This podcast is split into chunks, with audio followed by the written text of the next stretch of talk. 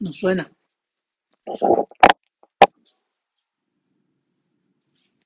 Te.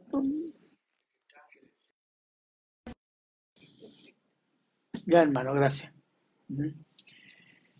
Hoy día es eh, eh, la última parte de Mateo 4 del 1 al 11 y vamos a ver los versículos 10 y 11.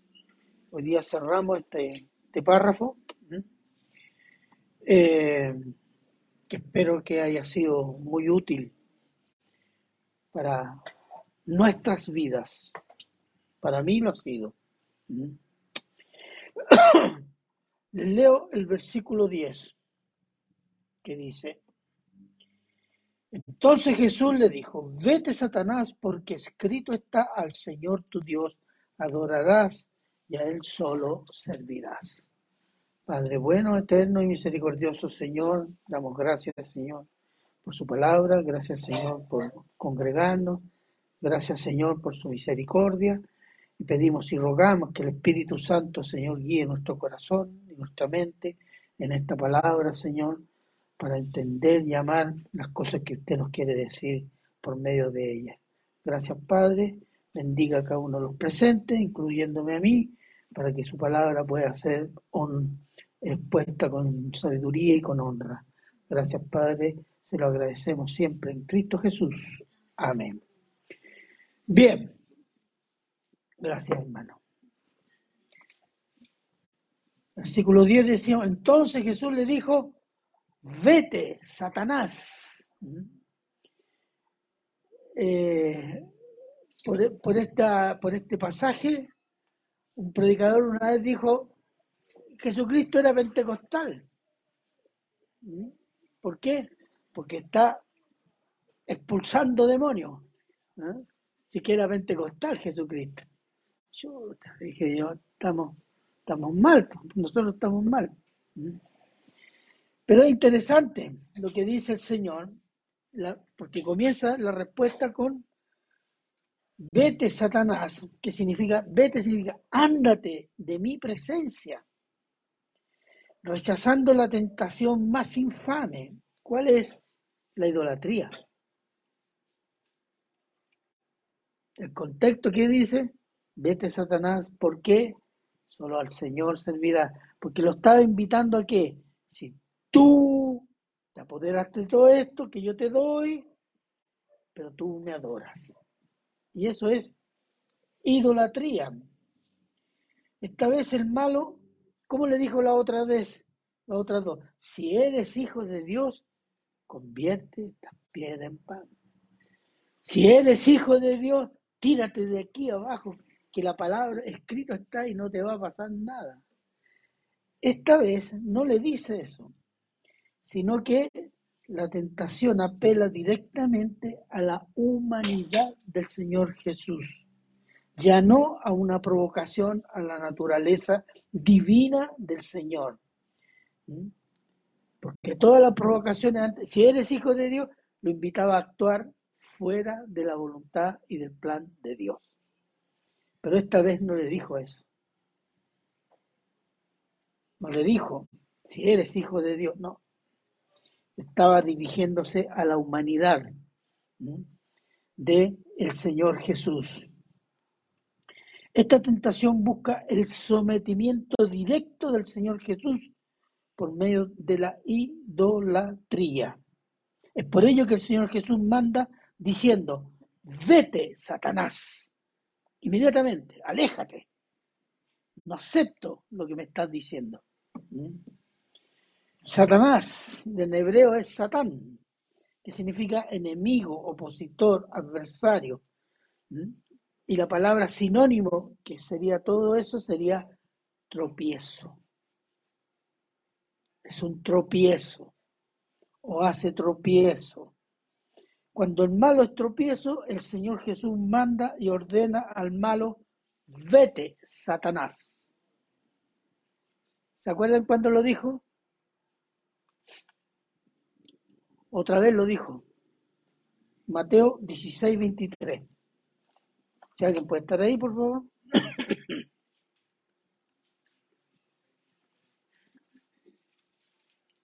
Mateo 16, 23.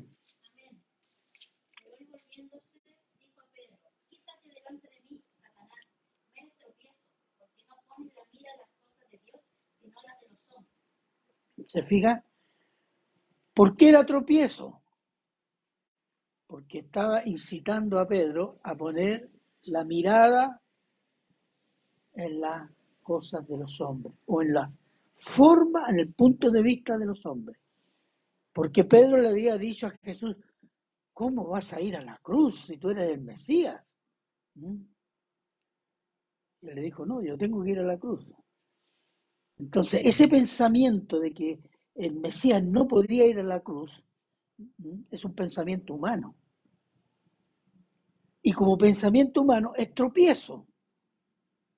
Entonces le está diciendo, el que está detrás de ti es Satanás, vete Satanás, eres tropiezo. Entonces, estaba poniendo, en este caso Pedro, como decía, el punto de vista humano razonamientos, sentimientos, intuiciones y sueños humanos. Todo eso humano es tropiezo. Es tropiezo para entender y hablar las cosas de Dios, porque se habla en forma que no se entiende, o en forma confusa, o en forma carnal. Y ese es el primer punto. El segundo punto, el mandato del Señor Jesús no está fundamentado en el poder de Cristo. No le dijo, Satanás, vete porque yo soy Jesucristo, todopoderoso, que también soy Dios. No. Está fundamentado en la palabra de Dios. Le dijo, vete Satanás porque escrito está. Y de nuevo interviene en la Biblia, la palabra de Dios. Su mandato estaba fundamentado en la palabra de Dios, que en griego sería traducido así. Escrito está y no se puede cambiar. Lo que le va a decir está escrito y no se puede cambiar. ¿Qué significa esto? Que la palabra de Dios no es según las circunstancias, la conveniencia, y tampoco no es una cosa relativa según el momento como somos muy dados nosotros. Es bueno o malo según el momento, según quién. Para Dios no existe eso. Por eso dice, escrito está y no se puede cambiar. Entonces, eh, y esto revela el carácter inmutable de Dios. Y esa es una cosa que cuando dice, y esto no se puede cambiar, en otro, en otro, en Juan dice, la palabra no se puede quebrantar. La palabra no se puede violar y tú cuando la violas tienes consecuencias, juicio. Eso es lo que está diciendo. ¿Por qué? Porque Dios es inmutable. Lo que he dicho, dicho está, y así será. Sea para juicio, sea para bendición. ¿Mm?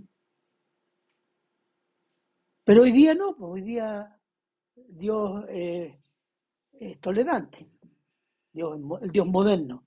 Ese es el, ídolo de los hombres de hoy. Eh, pero esto, mire, esto no es nuevo, no es nuevo.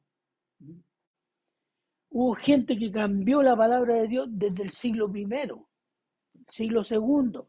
Aparecieron predicadores de Cristo o teólogos que proclamaban que el Dios del Antiguo Testamento de los hebreos es malo, violento, vengativo.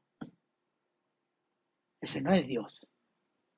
Hay sectas hoy día que dicen que ese Dios, eh, Dios no es eh, Jehová, no es Dios. Porque Jehová mandó a matar niños, porque Jehová mató pueblos, porque Jehová eh, castigó, porque Jehová, ese Jehová no es amor. En cambio dicen, no es un verdadero Dios como el Dios del Nuevo Testamento, es que representa a Cristo, que todo perdón, amor, compasión, tolerancia, nada de juicio, nada de condena, nada de infierno. ¿Qué le parece? Con ese Dios nos vamos toda esa iglesia y todos juntitos al infierno. ¿No? ¿O no? Entonces el mandato del Señor Jesús, vete Satanás, fundamentado en la escritura, escrito está, muestra el sometimiento completo del Señor Jesús a Dios por medio de su palabra.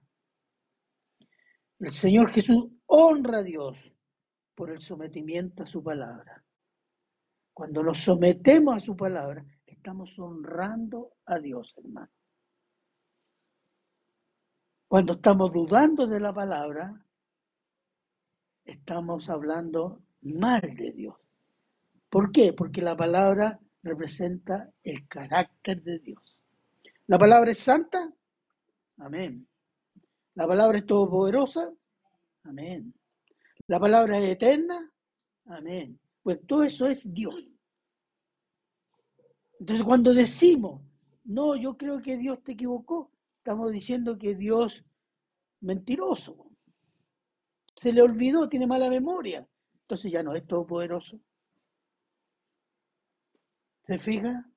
Y es muy fácil caer en eso. ¿Por qué? Por nuestro sentimiento y modo de pensar. ¿Mm? Juan 14, 23 y 24, por favor.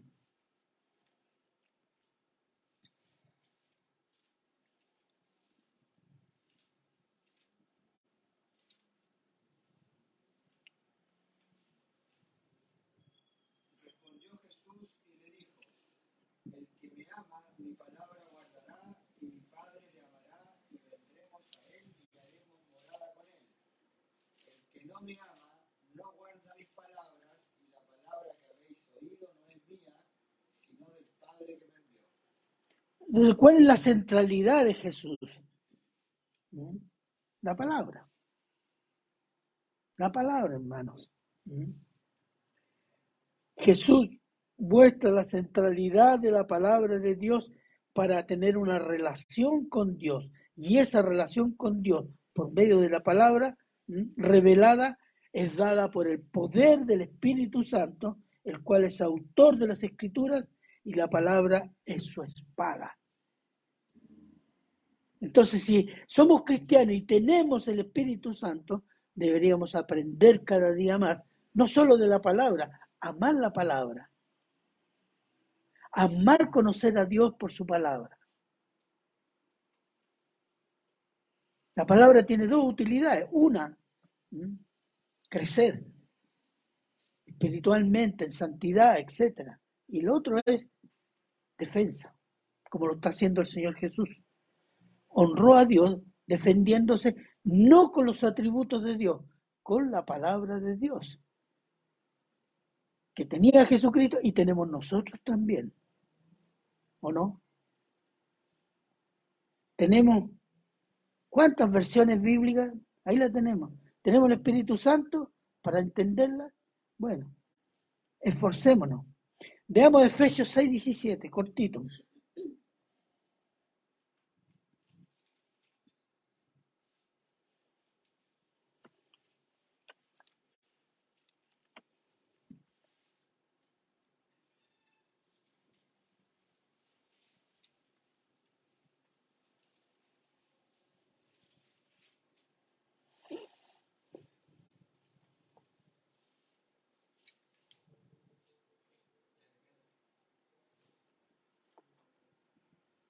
Efesios 6, 17.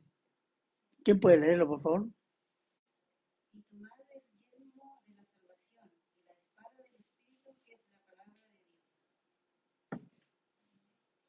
¿Qué dice? Tomad el yelmo, el casco de la salvación. ¿Para defendernos de qué?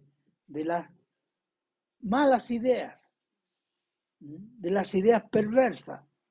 Y después dice, y tomar la espada del Espíritu, que es la palabra de Dios. Es un arma, es un arma poderosa. Entonces, ¿qué hace uno, un soldado con un arma? Los que hicieron el servicio militar, ¿qué le enseñaron? Aparte de disparar, ¿qué más le enseñaron? ¿Ah? Cortar, ¿Ah? cortar, matar. Sí. ¿Pero qué le enseñan del Ah, alma? no sé. Conocerla. Limpiarla.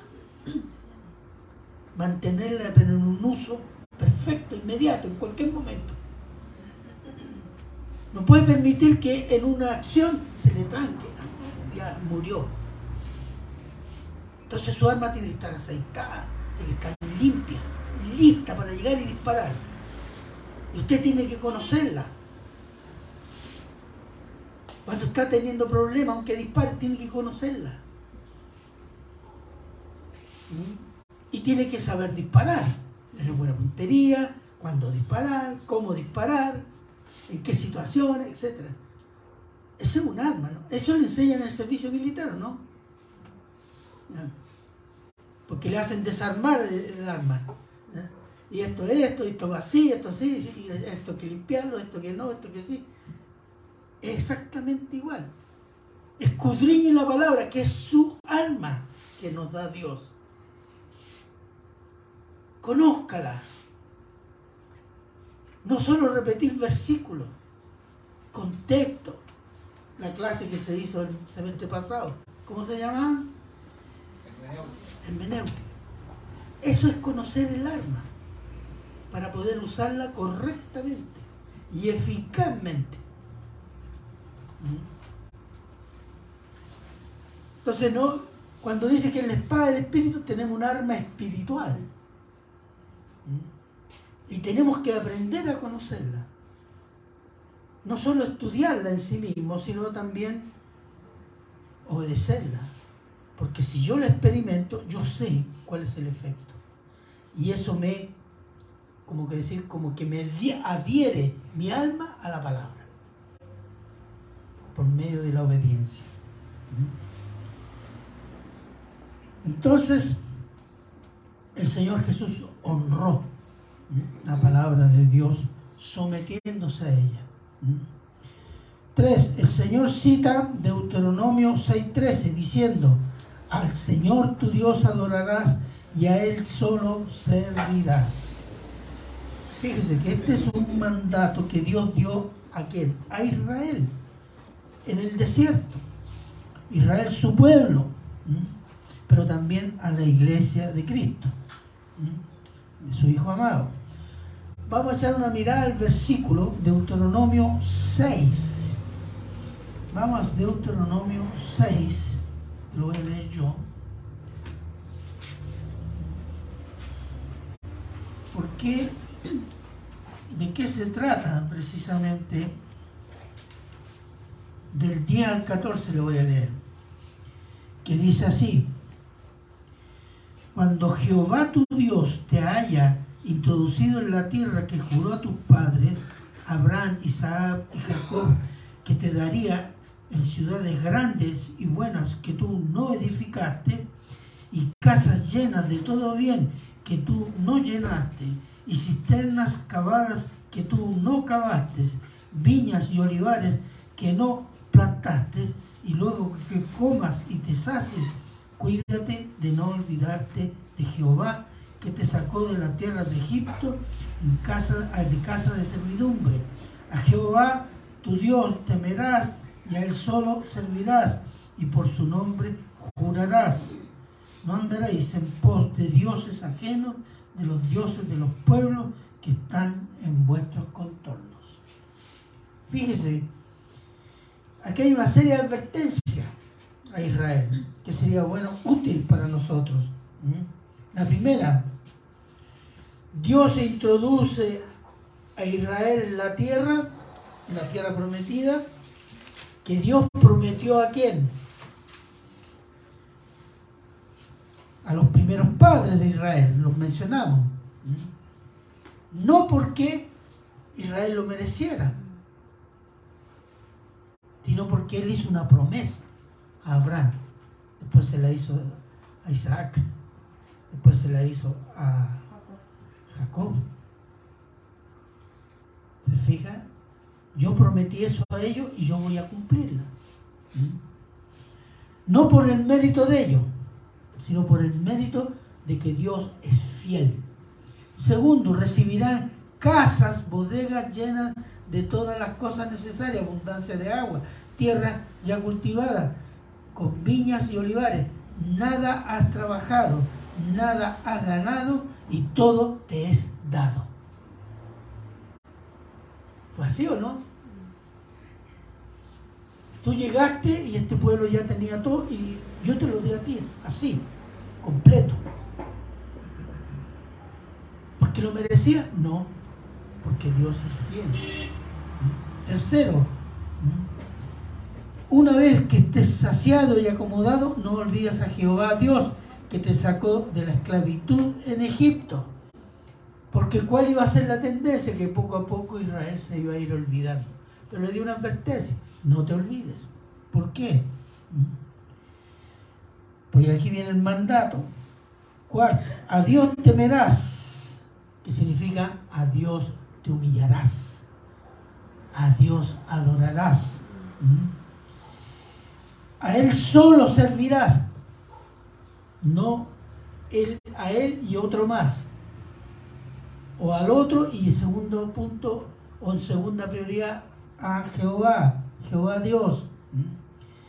Y por su nombre jurarás. ¿A qué se refiere esto? A jurar, a comprometerse en algo. Eso significa. Y jurar por Dios es asegurar que lo que está diciendo o lo que está prometiendo es verdad de las verdades y se autocompromete a cumplir el dicho ante Dios. Y al no cumplimiento de, de esa promesa, ese juramento, está violando el carácter de Dios. Porque el carácter de Dios, ¿cuál es? Fiel. Y cumple sus promesas. Y si yo lo digo en nombre de Dios y no cumple, ¿a quién estoy denigrando? A Dios. Y eso era mérito de juicio en Israel. Quinto, no seguiréis a los dioses de los pueblos de la tierra de Canaán. En definitiva, es un mandato, es un mandato contra la idolatría, en base a que Dios les ha dado todo sin merecerlo, sino por su carácter fiel a su promesa a los padres, lo cual hace que Dios es el único merecedor de adoración y servicio. ¿Por qué? Porque Él es fiel en cumplir lo prometido. Y esa es una cosa que a veces se nos olvida. Parece que a veces nosotros tenemos expectativas medias equivocadas. Es que yo no quiero estar así, no quiero ser pobre, no quiero ser, no quiero estar mal, no quiero estar en conflicto, no quiero estar así. Pero no acuden a Dios. Y Dios no le prometió que no iba a tener problemas. Dios le prometió, Jesús le prometió la paz con Dios. Eso sí. No le prometió la paz con el mundo. Porque el mundo va a estar en guerra con usted porque estuvo en guerra contra Cristo.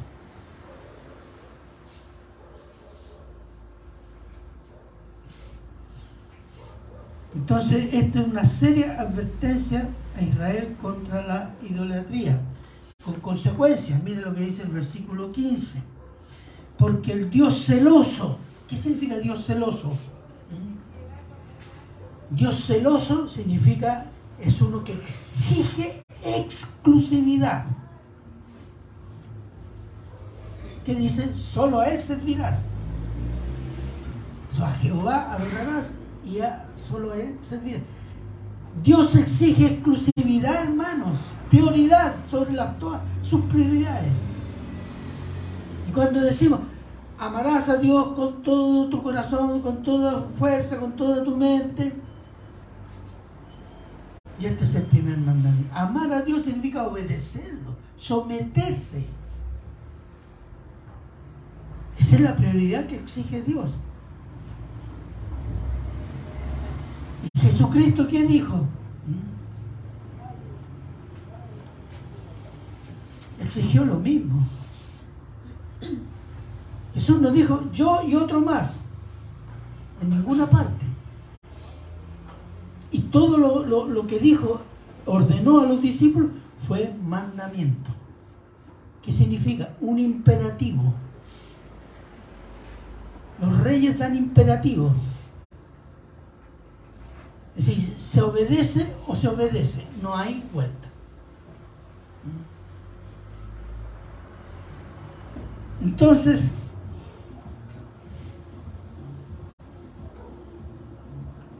si, dice, se incendie, se inflame la ira de Dios y te destruya en la tierra que Dios te dio. Fíjese que a veces Dios es más estricto con los que saben quién es Dios.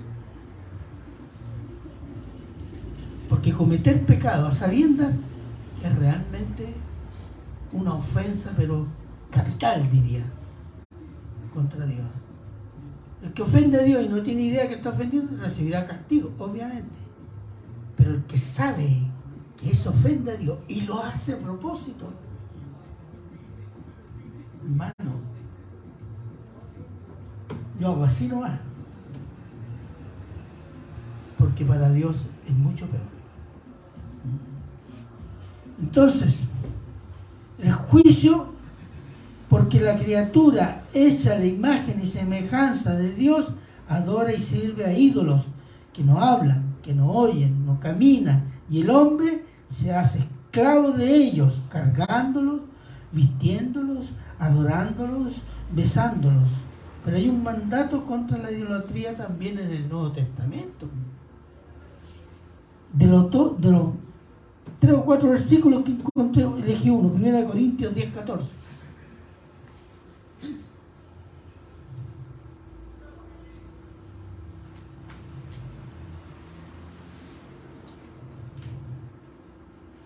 ¿Qué dice? Por tanto, amados míos, huid de la idolatría. No dice eviten la idolatría, huyan, arranquen. Para que entiendan la gravedad de ese asunto. No se sienten, porque a veces, déjeme decirle algo, a veces eh, contemplamos la posibilidad y, y será de Dios. ¿O será esa cosa que se mueve? ¿m? ¿Representa a Dios? ¿O viene de Dios? Cuando las vírgenes, la- los monos de yeso de virgen, lagrimean. ¿m? O cuando eh, un santo ahí que lo tocan y, y se sana la gente. ¿m? Y parece que se movió y movió los ojitos. El mono de yeso, de madera. Fíjese que eso, eso es idolatría. ¿Cuál es el segundo man- mandamiento de Dios? No te harás de imagen de Dios de, de ninguna manera, de lo que está en el cielo, lo que está en la tierra, ni debajo del agua. Figura de animales. No te lo harás. ¿Por qué? Porque el hombre a veces cuando se sienta a contemplar esa posibilidad, mira, está cayendo en la idolatría. ¿Por qué? Porque el corazón es una fábrica, el corazón humano es una fábrica de ídolos. Lo dijo Calvino, no lo digo yo. ¿eh? Por si acaso. Y es verdad.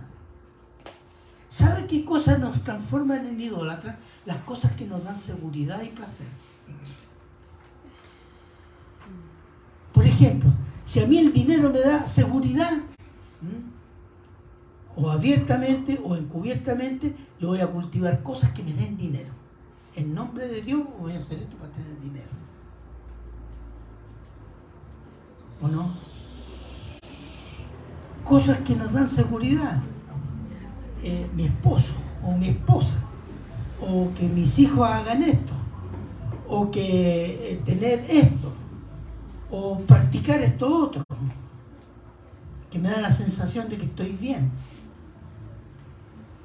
Y esa cosa se transforma en un ídolo. Ya no está Dios. Ya no buscamos a Dios. ¿Por qué? Porque esto me da seguridad. Y pueden ser muchas cosas. Y el otro aspecto es el placer. Puede ser el placer sexual, el placer de la comida, el placer de, fumar, de fumar porro, lo que sea.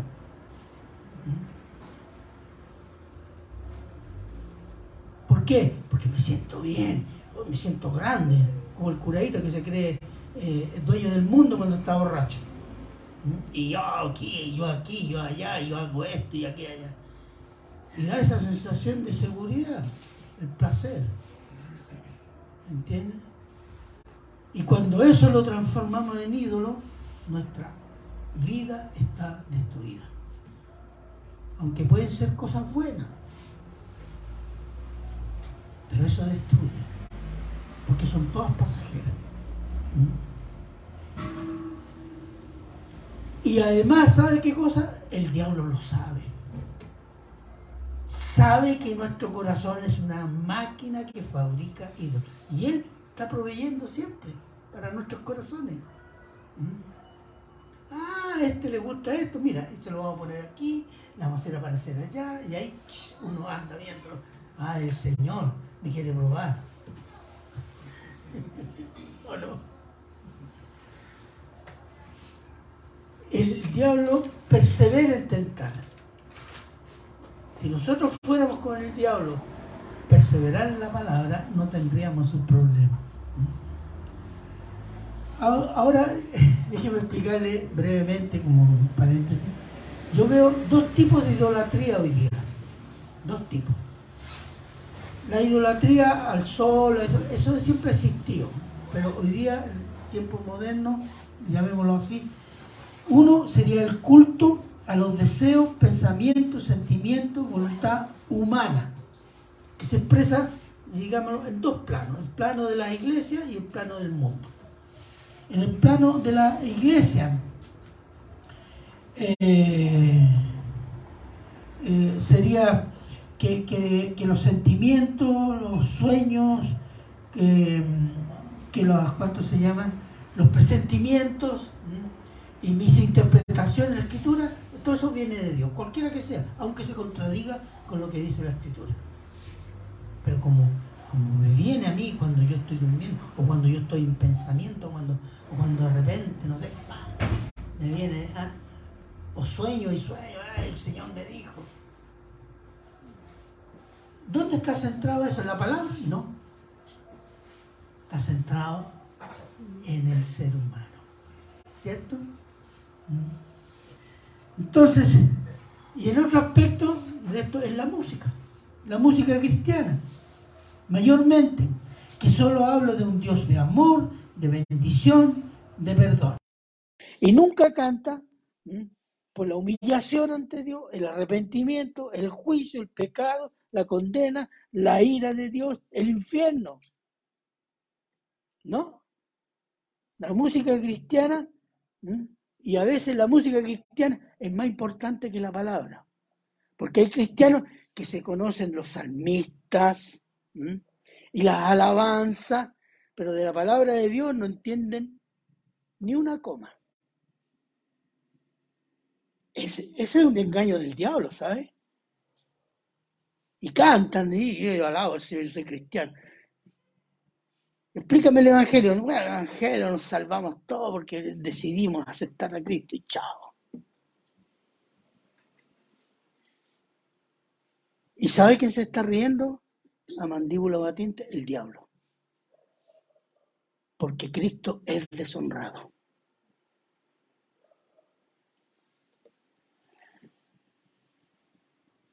Es un Dios fabricado a los deseos del hombre. Ya no es el hombre a la semejanza de Dios, sino un Dios a la semejanza del hombre caído. Eso es lo que existe hoy en las iglesias. Y en el mundo, la idea de que el hombre decide su propio destino y evolución, eso está presente hoy día. Y muy presente.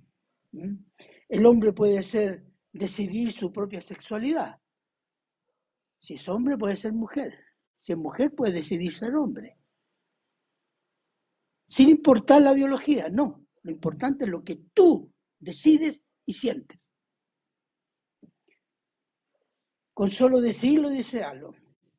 Y el hombre puede decidir su propia evolución con la tecnología, con la ciencia, y eso se llama el transhumanismo.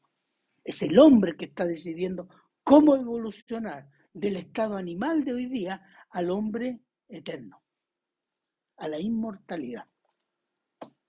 Porque ese es el proyecto, hermano. Aquí no hay un proyecto para sanar enfermedades, no. Eso es secundario.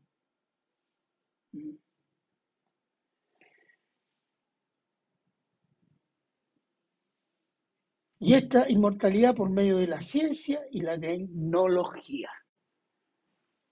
Bueno, el segundo tipo de, de idolatría es precisamente la ciencia y la tecnología.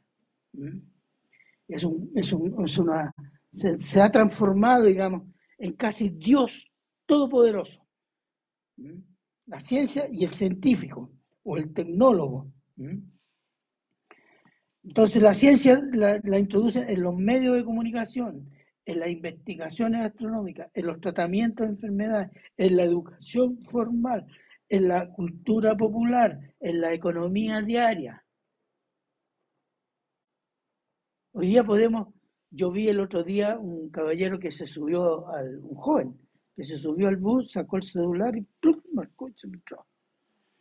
Ay, dice que bacano el celular, ¿de dónde el celular? Todo poderoso. Y eso lo hace más moral, más acepto para Dios. Pero nos creemos poderosos, porque vamos a tener de aquí a 50, 100 años un hombre que no, por medio de la ciencia y la tecnología va a eliminar muchas enfermedades, porque se van a hacer trasplantes de órganos. Hoy día el ser humano puede crear órganos humanos Entonces estamos jugando a qué? A ser Dios. Yo decido cómo evolucionar y a dónde evolucionar. Eso es lo que se está haciendo. Y entonces se está adorando la tecnología porque esa, eso me hace ser, sentirme y ser poderoso. Fíjate, está todo centrado en el hombre. Y todo eso ha expulsado a Dios. El hombre de hoy, como nunca, está obedeciendo el mandato del diablo. ¿Se acuerda qué dijo el diablo? Si desobedecieres a Dios, seréis como Dios. dijo el diablo. Y ellos desobedecieron. Y ahí vinieron los problemas. Porque hay engaño en esto. Y el hombre está engañado, cree que va a ser todo poderoso y va a ser la ruina hacer una ruina. Todo lo cual es un engaño que hace e hizo a la raza humana esclava del pecado, de la muerte y del malo. Y que solo Cristo tiene el poder de liberarnos de esa esclavitud y hacer juicio sobre eso.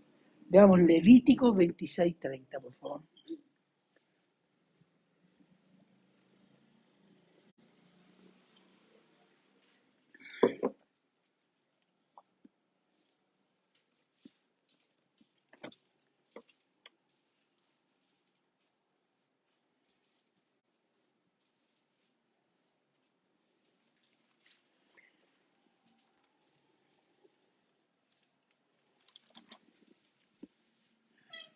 ¿Quién lo tiene, por favor? Levítico 26, 30.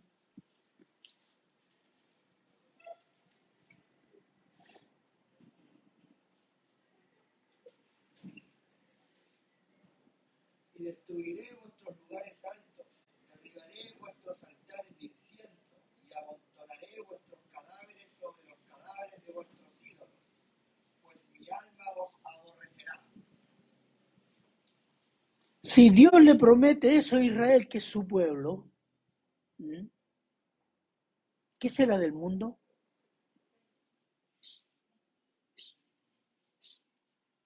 Da miedo pensar lo que va a hacer Dios con el mundo, porque eso se lo está diciendo a Israel. Y el mundo que no toma en cuenta a Dios y adora cualquier porquería y escupe a Dios todos los días, ¿qué va a hacer Dios? Solo de pensarlo, la imaginación me queda corta, ¿o no? Entonces el juicio el mundo se lo tiene ganado. No es que es un Dios malo, no. Y, y- el juicio va a venir por medio de quién? De Cristo. Porque lo dice Juan. Porque Él es el Hijo del Hombre y Él hará juicio. ¿Por qué? Porque es el Hijo del Hombre.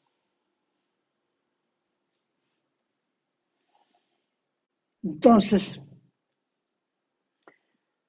esa es la gravedad de la idolatría. Cuando el Señor Jesús le dice, y recordando Deuteronomio 6.3, solo a Dios adorarás y a Él solo servirás. Es tan válido para Israel como para la iglesia de hoy. ¿Mm? Versículo 11. Y dice, el diablo entonces le dejó y aquí vinieron ángeles y le servían. No digamos que el diablo le dejó para siempre, no, no, no, no. ¿Mm? El diablo le dejó por ese momento. ¿Mm? Porque el diablo estuvo interviniendo durante toda la vida del Señor Jesús y durante todo su ministerio. ¿Mm? Acuérdense que inspiró a Herodes a matar todos los niños. ¿Mm? Para ver si podía matar a ese que decía que era rey. Entonces hubo una batalla para el diablo por matar a Jesucristo, hecho hombre, el Dios hecho hombre. Y quiero mostrarles solo dos versículos. Marcos 1.24.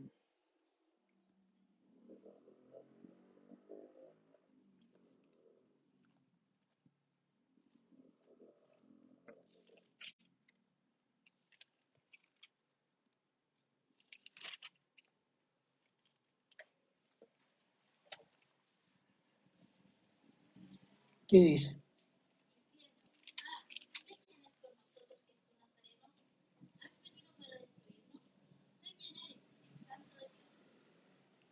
Los demonios se hacían presentes para provocarlo. Y no fue una vez, fueron varias veces. Pero otra forma de tentarlo la podemos encontrar en Mateo, la leo yo, 27, del 39 al 43. ¿Mm? Y está hablando de cuando Jesucristo estaba en la cruz, ya crucificado. Le leo. Y los que pasaban le injuriaban meneando la cabeza y diciendo, tú que derribas el templo y en tres días lo reedificas, sálvate a ti mismo si eres hijo de Dios, desciende de la cruz. ¿Es una tentación o no? ¿O una provocación? Claro. ¿Por qué? Se bajaba de la cruz y se acababa la redención. Se acababa el plan de Dios, ¿o no? ¿Qué más dice? De esta manera también los principales sacerdotes, escarneciéndole, significa burlándose, eh, con los escribas y los fariseos y los ancianos decían, a otros salvó, a sí mismo no se puede salvar. Si es rey de Israel, descienda ahora de la cruz y creeremos en él. Confío en Dios, libérele ahora, si le quiere, porque ha dicho, soy hijo de Dios. Y así, esas son provocaciones. Y durante todo el ministerio, las polémicas que tuvo con los, lo tentaban, lo provocaban. Mire, la vida del cristiano es exactamente igual. Y eso va a ir creciendo. Cada vez que usted predique, cada vez que usted se diga cristiano, lo van a mirar con más rabia, con más recelo. Antes los toleraban y hasta encontraban hasta simpático el cristianito este. Pero ahora la gente no, hasta se molesta. Más todavía si se pone a predicar, olvídese. ¿Mm? Entonces, pero la- el ministerio del Señor Jesús fue una eh, eh, completamente durante todo el periodo una constante provocación y tentación.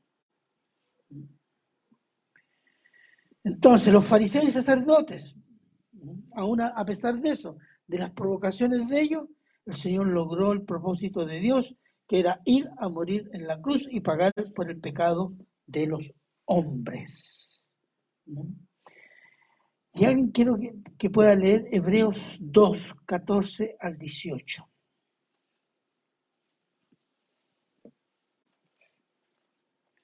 Catorce al 18.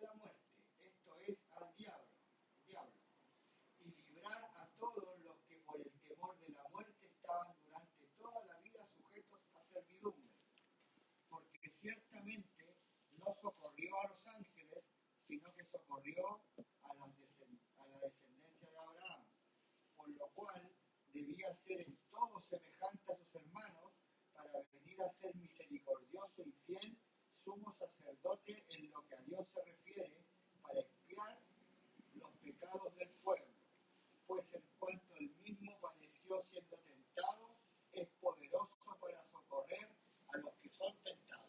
Amén. ¿Se fija? El Señor Jesús en su humanidad sintió y experimentó las debilidades de la naturaleza humana, pero no sintió el deseo de pecar o de caer en el pecado por su santidad, que le- impecabilidad que se llama. Entonces, Él puede compadecerse de nosotros. ¿Qué significa compadecerse? ¿Mm?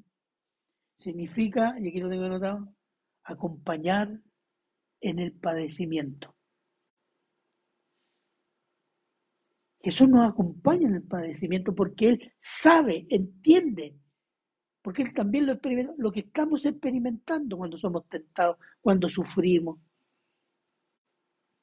Sabe que nuestra carne es débil, porque Él sintió la debilidad de la carne.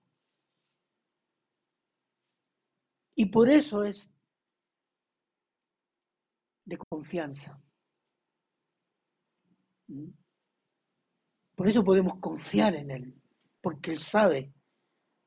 Pero Él también sabe lo que nos ha sido dado, el Espíritu Santo y la palabra, que fueron las cosas que Él usó para hacer su ministerio. Entonces, el Espíritu Santo, que nos insta en todas circunstancias a someternos a Dios por medio de su palabra para resistir al tentador, siguiendo el modelo del Señor Jesús. Santiago 4.7. Santiago 4.7.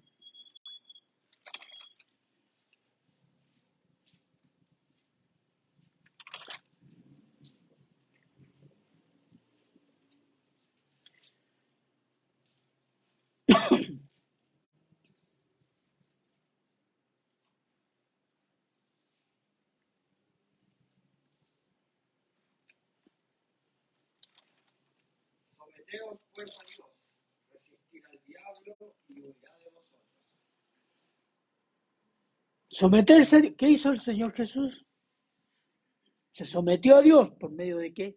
De su palabra. Y honró su palabra. ¿Mm? ¿Y cómo terminó el diablo? Terminó alejándose. Ahí tenemos el modelo perfecto. ¿Mm? Terminó alejando, lo dejó. Ya no, este, ya no cayó ya por ahora. ¿Mm? Aunque volvió al ataque después. Miren, y ahí se concluye, perdonando la expresión, eh,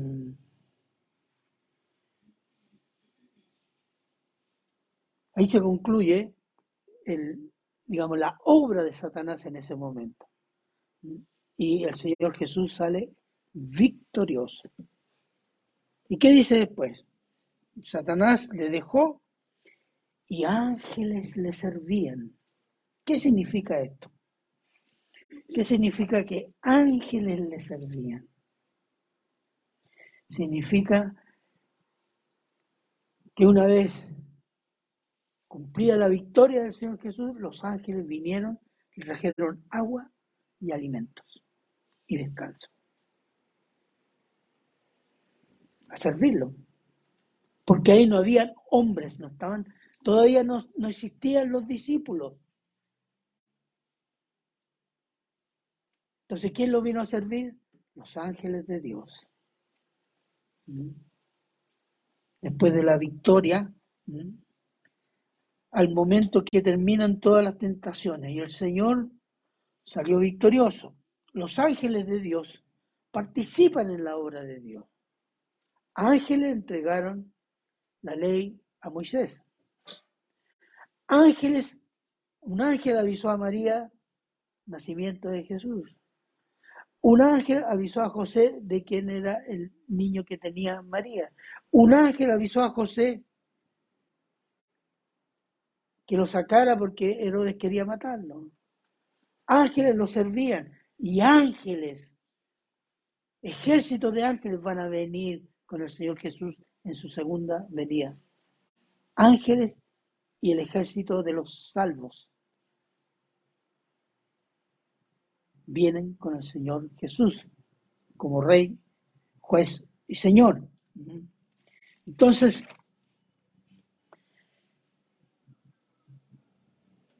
Veamos Hebreos 1, 13, 14.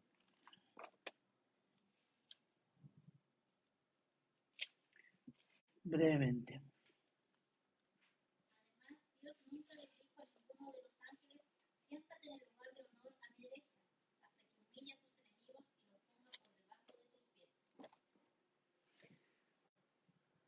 Por lo tanto, los ángeles solo son sirvientes, espíritus enviados para cuidar a quienes heredan la salvación.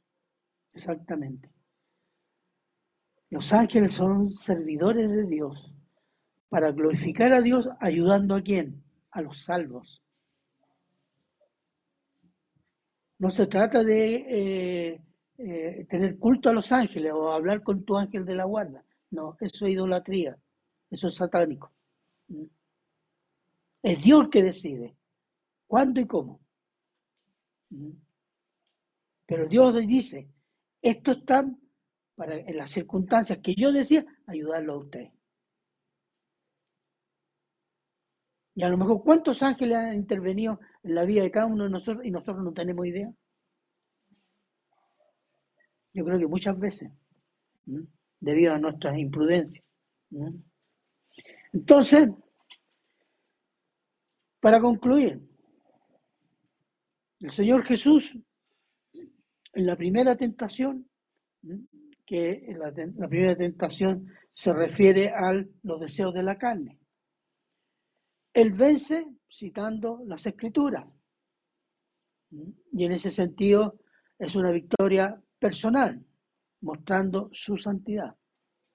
La segunda tentación es, eh, la segunda tentación es, vence los deseos de los ojos. Los deseos de los ojos. El Señor se mantuvo fiel a la adoración y servicio a Dios y a sus propósitos. No fuera de tiempo. No te tires del templo. No, no, no, no hagas eso. No lo hizo. Entonces, en ese aspecto, el deseo de los ojos, las cosas que te llaman la atención así y que te van a dar gloria, ah, eso es maravilloso, y yo voy a ser Dios y me voy a adorar. No, no cayó en eso. Y eso habla de una victoria en el aspecto nacional, y nacional se refiere a Israel, que mostrando su santidad, él tenía todas las prerrogativas legales y los atributos necesarios de santidad para sentarse en el trono de Israel. Y así va a ser en el futuro.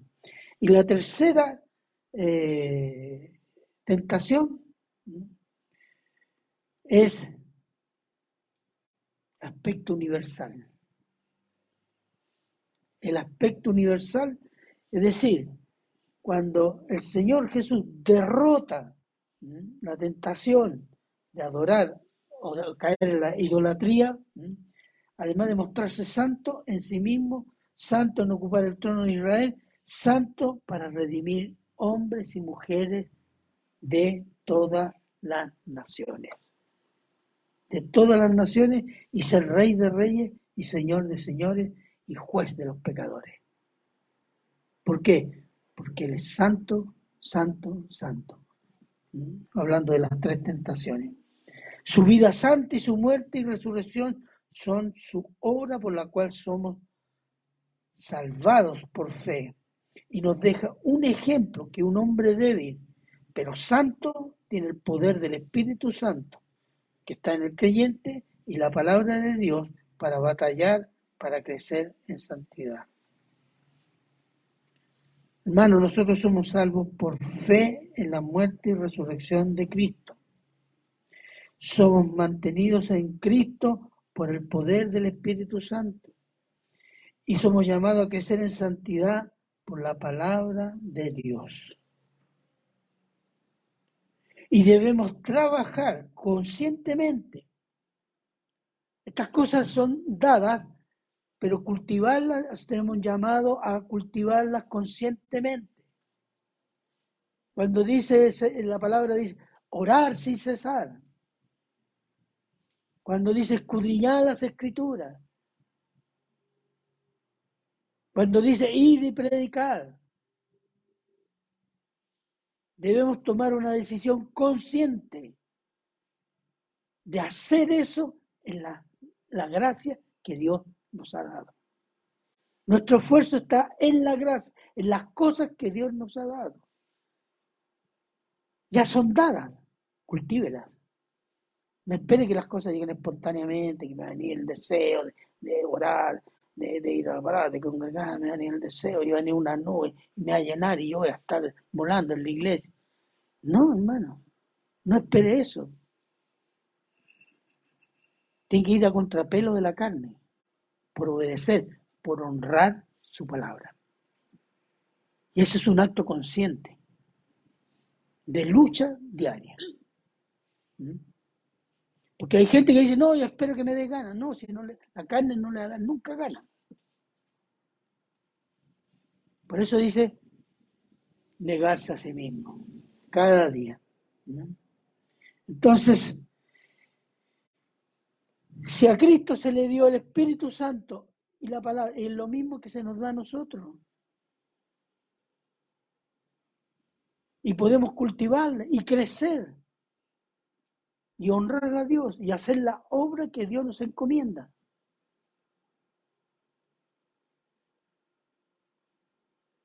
Entonces, no es, no es una cosa que yo tengo que esperar, no. Cuando usted ya entendió y entendió lo que tiene, no hacerlo es pecado. Y nosotros pecamos mucho de eso digo nosotros y otra iglesia en general. Se peca mucho de eso. Sabiendo lo que tenemos que hacer, no lo hacemos. Por cualquier razón. Hasta los estados de ánimo. Cuando estamos mal del ánimo, no acudimos a Dios. No estamos ahí una hora, dos horas orando y leyendo la Biblia. No, estoy desanimado. Y se nos ha dado todo, hermanos. Nosotros estamos igual que los israelitas, los israelitas que vieron tremendos milagros y después andaban alegando. Nosotros andamos igual. Hemos entendido todo lo que nos ha dado el Señor y a veces andamos quejándonos con el Señor. O nos amurramos y no, no, no hago nada, ando desanimado. Somos exactamente igual. Pero el Señor nos ha dado todo por medio de Jesucristo. Y este, este episodio de la tentación que Jesucristo lo afrenta como hombre, nos muestra cómo tenemos que hacerlo. Si alguien dice, yo sigo a Cristo, amén. ¿Y usa la palabra? No, porque eh, el espíritu está contra la palabra, mucha palabra aleja el espíritu. ¿no? Esas son doctrinas del diablo. Porque la Biblia dice que la palabra es la espada del espíritu.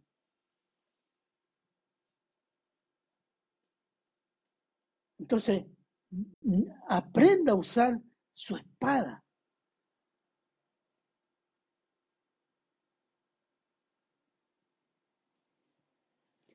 Yo a veces digo, ¿qué más? ¿Qué más? Está el Señor, este es mi pueblo, sí, y le doy este, y no responde, chuta, ¿qué hago? Plan B de Dios, no, no hay plan B, este es el plan. No hay plan B. Y vamos a hacer, se nos va a pedir cuenta de eso, de todo lo que se nos ha dado, porque se nos han dado las cosas de Dios. Y Dios va a pedir cuenta de lo que Él nos ha dado por medio de Cristo. Cada uno dará sus cuentas. Yo las mías, ustedes las suyas. Pero piénselo. Vamos a dar cuenta ante el Dios Todopoderoso, hermano.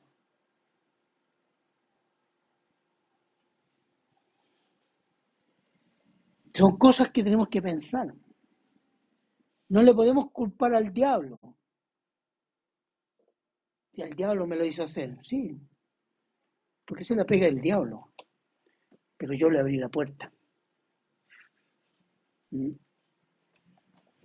Así que, hermanos, pensemos en estas cuestiones.